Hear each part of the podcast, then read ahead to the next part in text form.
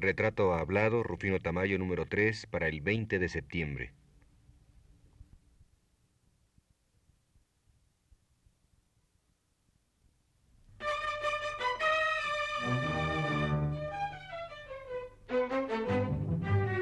Radio Universidad Nacional Autónoma de México presenta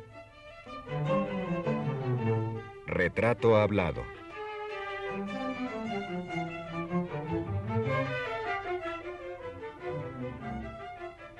Rufino Tamayo.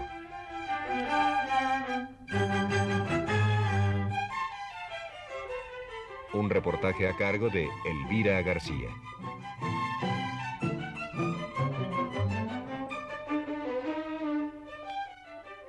El canto no es las armas. El supremo oprobio de este tiempo será haber arrojado la confusión sobre este punto. Una ideología de presa, alzada frente a otra ideología de presa, ha mostrado una garra más que ella, y qué garra, al pretender someter al arte a sus fines. No es ya solo la jungla donde al menos el pájaro sigue siendo dueño de su gorjeo, es el imperio ilimitado del crótalo, donde el pájaro fascinado traiciona ilimitadamente su propia causa al aceptar servir de reclamo contra los otros pájaros.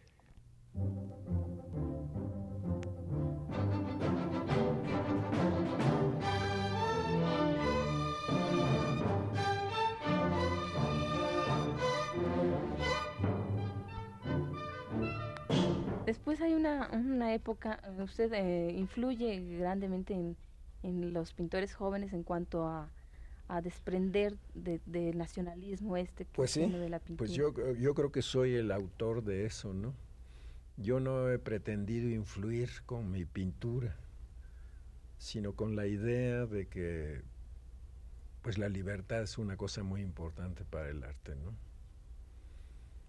La libertad que fue mancillada, yo diría, por los pintores anteriores a mí, porque ellos consideran que, que el arte debe estar sometida a ideas ajenas a él, cosa que yo no acepto. Es decir, pues la única forma de que el arte florezca es a base de libertad, pues es natural, ¿no? Claro.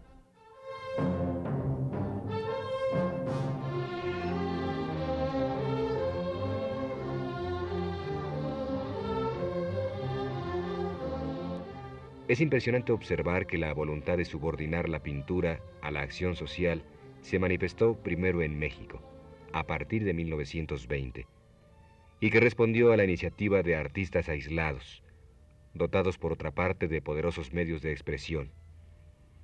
El recuerdo vivaz de la Revolución Mexicana de 1910 ofrecía un terreno ideal a la exaltación de las esperanzas incubadas por la Revolución Rusa de 1917, en un país por lo demás más ardiente que ningún otro. Esta sobredeterminación, en semejante lugar, no podía dejar de desembocar en el avivamiento del sentimiento nacional. Después que sobrevinieron ciertas desilusiones, un arte que bebía su savia fuera de sí mismo, y sin embargo se ligaba cada vez más exclusivamente a su suelo, estaba condenado a caducar.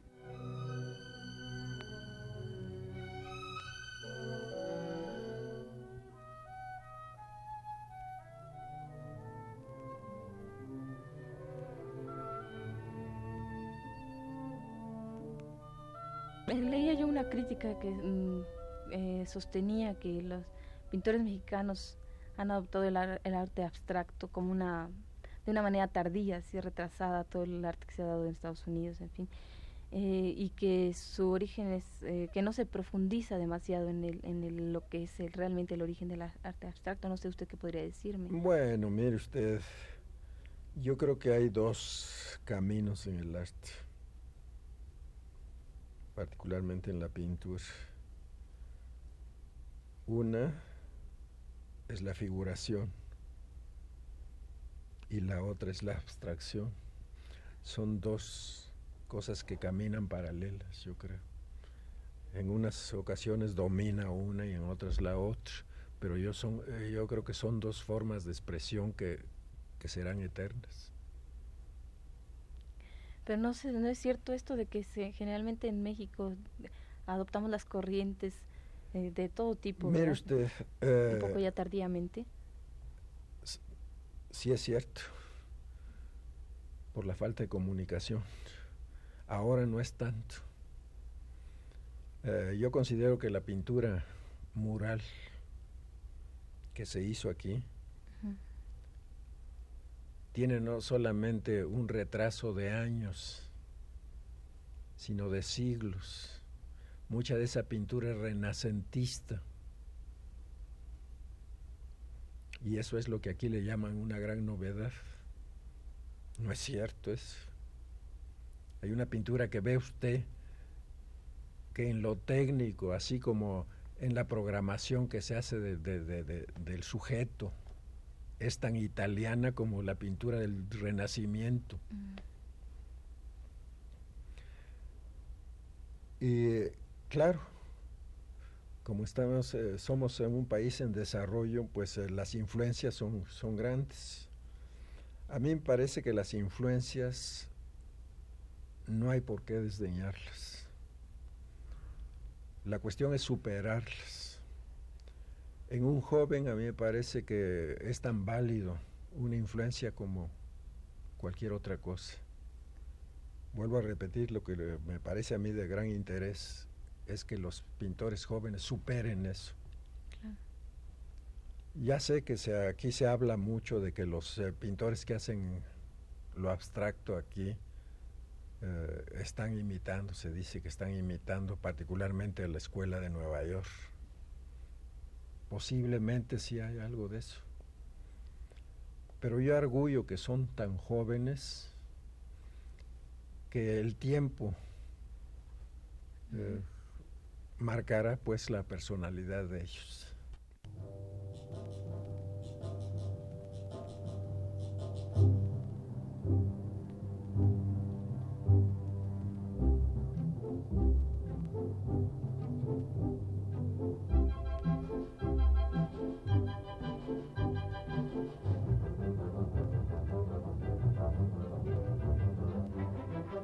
La intervención de Rufino Tamayo se produce en este punto, es decir, en las circunstancias más difíciles, en un punto neurálgico entre todos, aun siendo todo lo mesurada que es en el tono, cuando todo apunta al paroxismo a su alrededor, no por ello es menos vigorosa y hoy más que nunca debe considerársela ejemplar.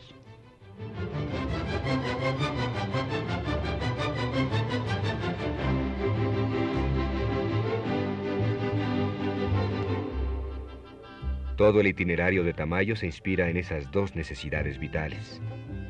Por una parte, volver a abrir la vía de la gran comunicación que la pintura, en cuanto lengua universal, debe ser entre los continentes, y para ello paliar la discordancia de los vocabularios, volviendo a ser honrosa la búsqueda técnica, que sigue siendo la única base de unificación. Por otra parte, desbrozar de lo que puede tener de accidental en sus aspectos o de episódico en sus luchas, para verterlo en el crisol del alma humana, el México eterno.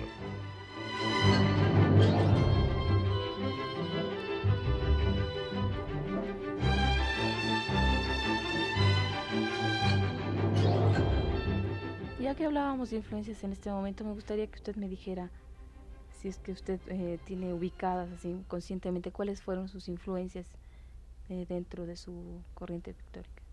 Bueno, pues eh, eh, seguramente me influenció el, eh, cubismo a mí, ¿no? Pero vuelvo a repetir, no un artista en particular, sino el movimiento en general. Ah. fue una revolución, sin duda, que marcó un hito en, en la historia del arte y que fue muy aprovechable, es muy aprovechable como cualquiera otra de las corrientes que se han realizado en el mundo, ¿no? Yo no tengo inconveniente de decir eso, pero yo creo que eso lo he superado, lo superé desde hace mucho, ¿no? Hasta encontrar mi, propio camino. Y así como me sucedió a mí, pues eh, les eh, sucede a muchos pintores, porque hay coincidencias además. si uno elige a cierto determinado pintor es porque hay la coincidencia en el sentir y por qué no aprovechar la experiencia de ese señor para superarla, vuelvo a repetir. Si nos quedamos nada más en la influencia, pues estamos perdidos, ¿no? Usted apoya en una época, cree, cree mucho en un pintor que ahora es bastante conocido y reconocido, que es Toledo, es uno de los pintores más representativos. Yo creo que es un pintor por los cuatro costazos. Lo fue desde el que empezó. Y ahora eh, hay otro pintor inmaduro totalmente, pero con unas grandes posibilidades, que es precisamente el, eh, el hijo del arquitecto Sabludowski. Abraham. Sí, el hijo de Abraham. Moisés es un muchacho que tiene un talento innato, ¿no?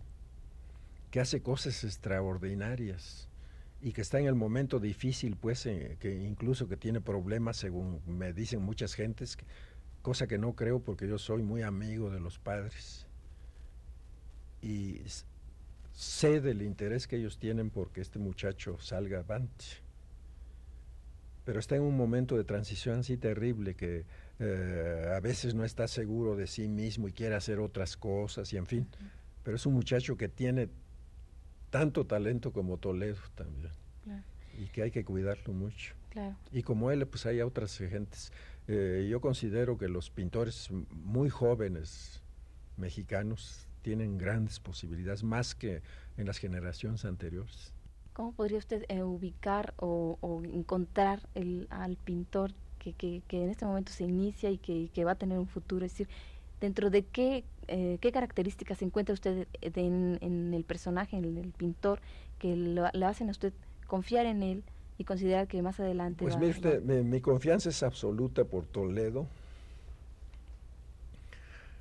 porque es un, eh, un hombre, es muy indio, para empezar es indio y tiene dentro de sí toda la cábala, todo el misterio indio. Incluso usa materiales eh, muy primarios en su trabajo. Es un muchacho eh, que le vuelvo a repetir, le suda el talento. Es un trabajador incansable. Es un individuo a, quien no le interesa la publicidad, que es una cosa, una ventaja enorme. No le interesa absolutamente, no es como el casos que conocemos. Y su, eh, su, trabajo está madurando y madurando y madurando hasta eh, ser lo que es en este momento. Este muchacho tiene prestigio en París, tiene, empieza a tener prestigio en Nueva York y yo lo aliento mucho a que, a que se vaya de aquí. Ya se fue, pero no resistió. Eh, Nueva York es, una cosa tan lo, lo, contrario de lo que es Toledo que a veces me daba risa porque yo lo encontré allá en el invierno y era incapaz de comprarse un abrigo.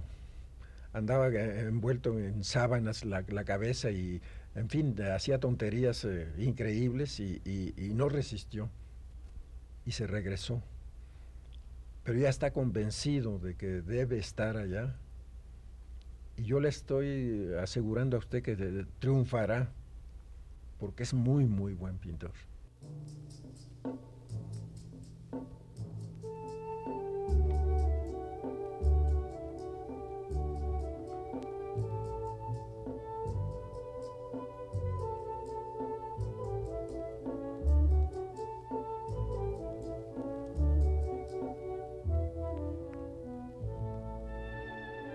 Así, el tema de su pintura será la vida de todos los días, sensiblemente más apasionada que en otros lugares y como aguijoneada siempre por ese grano de fuego alado que alimenta cierta distorsión del gesto y de los rasgos, allá de instante en instante y de distancia en distancia, timbalizada y vuelta a fundir en el ritmo por la luz.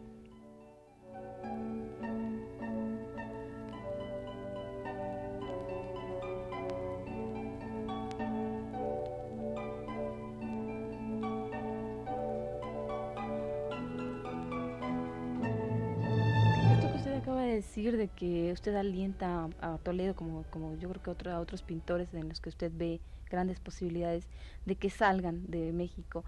Pues así, eh, dicho de tal manera, ah, es un poco triste, es un poco, parece injusto, no sé. Pues es triste y no lo es, porque yo creo que el artista eh, debe estar en contacto con todo, con todos los ambientes.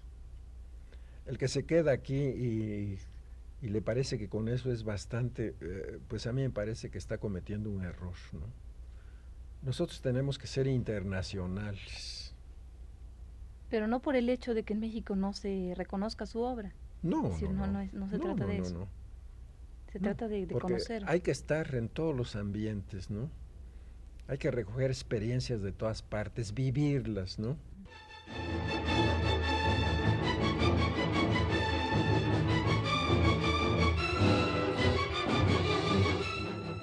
La pintura de Tamayo no tiene nada en común con ese modo de deformación, siempre más o menos frío con fines empíricos, de exagerar lo esencial como en Van Gogh, de adaptar por elasticidad las figuras del formato, como en Matisse, de sustituir la imagen por la quinta esencia, como en el cubismo, o de traducir el desaliento y la angustia, como en Picasso, dando aquí una mano al expresionismo.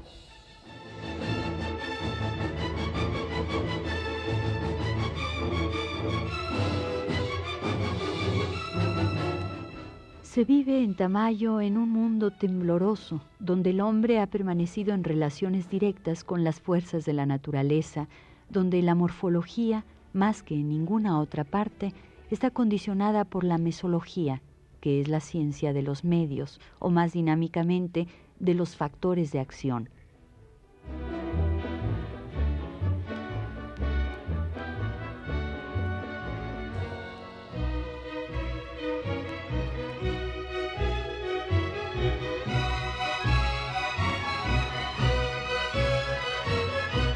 En México, poéticamente hablando, una golosina como esa flecha rosa tiene siempre un regusto a volcán. Un niño desnudo, que de pura felicidad su madre levanta hacia ella, tendrá en otra tela de tamaño las preocupaciones de su corazón, así se sublima el sentido del antiguo sacrificio. Un pájaro amenaza una cabeza, como para tomar venganza de los jefes zapotecas que se coronaron para siempre con sus plumas y los opilotes dormitarán encaramados en los techos de las carnicerías. Mundo menos pulido que el nuestro, y tanto mejor enredado en el engranaje lírico, donde todo encuentra su respuesta de arriba a abajo de la creación y donde, como también lo muestra Tamayo, los nervios del hombre, tensos hasta romperse, prestan toda resonancia a las cuerdas de las constelaciones.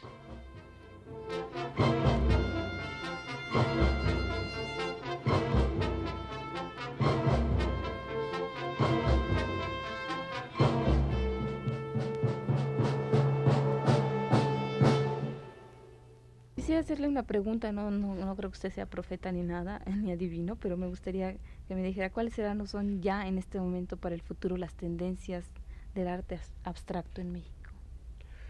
Bueno, yo creo que,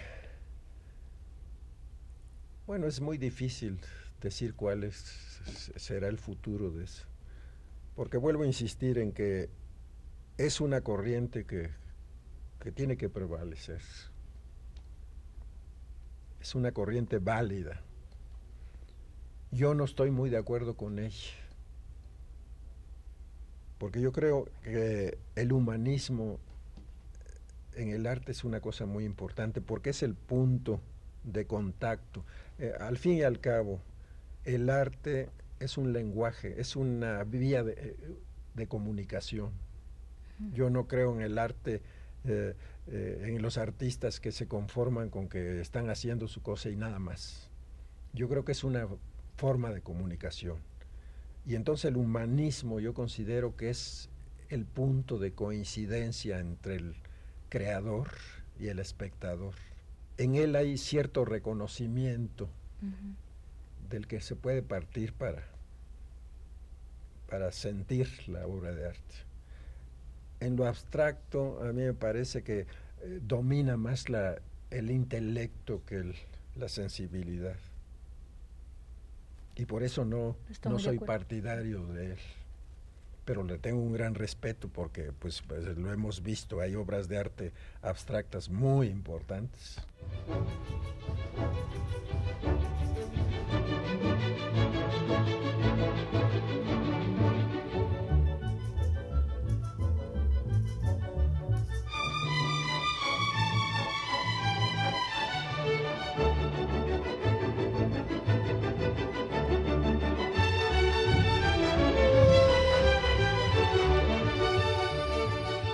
Venecia antes que París se dejó seducir y según dicen, no se ha cansado de acariciar con los ojos esos velos venidos de lejos y crepitantes de vida de Tamayo.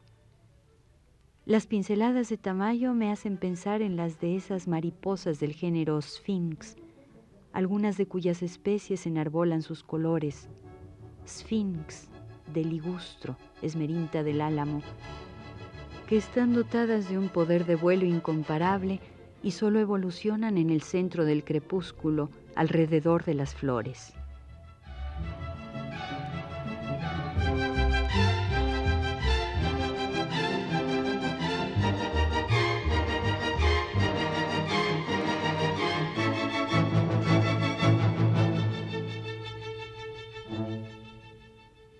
Esta fue la tercera parte de la entrevista con el pintor Rufino Tamayo. Le invitamos a escuchar la cuarta y última el próximo jueves a las 10 de la noche.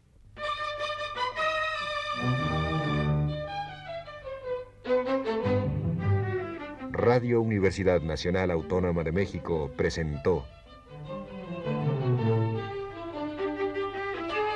Retrato Hablado.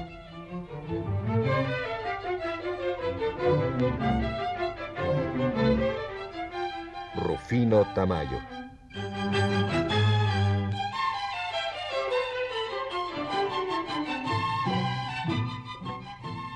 Un reportaje a cargo de Elvira García.